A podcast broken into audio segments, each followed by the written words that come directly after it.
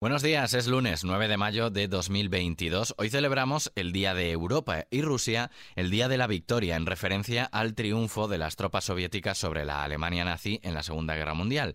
Y con este contexto, Kiev y Moscú se acusaron ayer precisamente de nazis. FM Noticias con Daniel Relova.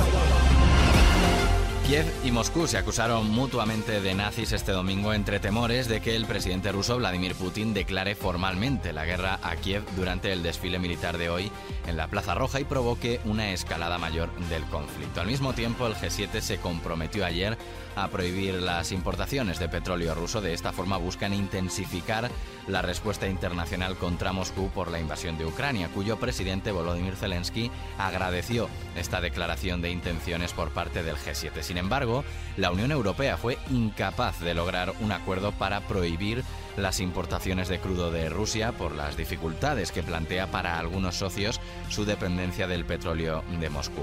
Al margen de la guerra, el cuerpo de la turista fallecida en La Habana llegará a España esta semana. Ayer lo confirmaron fuentes del Ministerio de Asuntos Exteriores. Y en la arena política, hoy lunes, el senador gallego del PP, por designación autonómica, Juan Serrano, presenta su renuncia al cargo y el Grupo Popular en el Parlamento de Galicia propondrá al presidente del partido, Alberto Núñez Feijóo, para ocupar la vacante que deja en el Senado. En la Cámara Alta, Feijóo hará oposición al presidente del gobierno, a Pedro Sánchez, un escenario inusual, ya que habitualmente el líder de la oposición ejerce sus funciones desde el Congreso de los Diputados.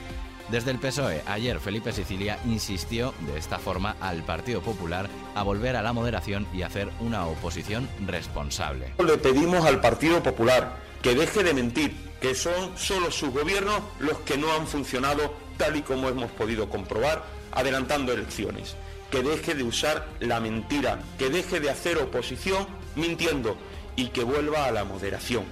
Que dejen de jugar, le pedimos al Partido Popular de Feijó, que dejen de jugar con aquellos que juegan y se hacen fotos con Le Pen, que dejen de jugar y de estar coqueteando continuamente con la ultraderecha de Vox. Le pedimos que hagan una oposición responsable, que hagan una oposición que piense en la ciudadanía. Más asuntos. La vicepresidenta primera y ministra de Asuntos Económicos y Transformación Digital, Nadia Calviño, manifestó este domingo que confía en que los precios se vayan desacelerando cuanto antes, a lo que contribuirán, según ella, algunas medidas aplicadas por el Gobierno como la bonificación a los carburantes. Escuchamos a la ministra. Con toda la prudencia de la incertidumbre en la que estamos y que las causas de la inflación vienen de fuera, de, las cadenas de valor globales, de los precios de la energía, todo apunta a que ya hemos dejado atrás el pico de inflación en el mes de marzo y estamos en esa senda de desaceleración y vamos a tomar todas las medidas a nuestro alcance para que sea lo más rápida posible. Respecto a las elecciones andaluzas, la coalición de izquierdas por Andalucía presentó esta noche un escrito de subsanación ante la Junta Electoral de Andalucía como fórmula para buscar que se incluya a Podemos y estén en ella las seis formaciones que firmaron el acuerdo. Los servicios jurídicos consideran que esa es la fórmula más adecuada para buscar el registro conjunto de los seis partidos.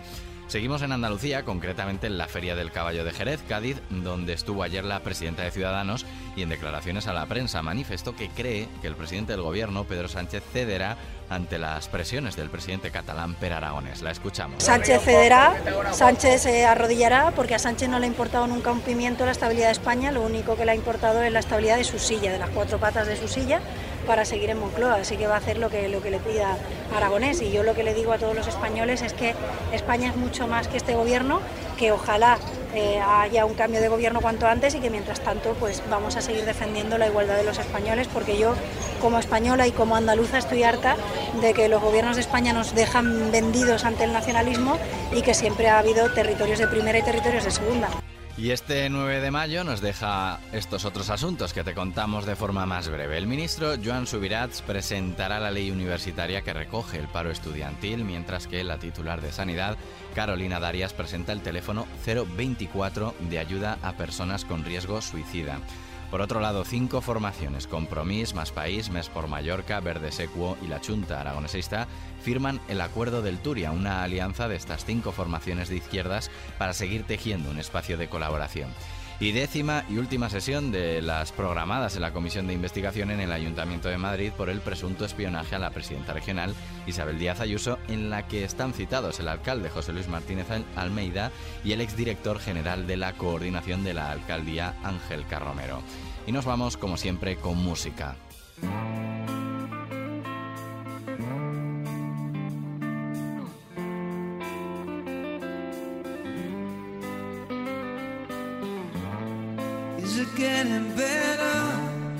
El cantante irlandés Bono, líder de U2, brindó un concierto espontáneo desde una estación del metro de Kiev como aportación personal a la paz y coincidiendo con el llamado Día de la Victoria sobre la Alemania nazi y el fin de la Segunda Guerra Mundial en Europa.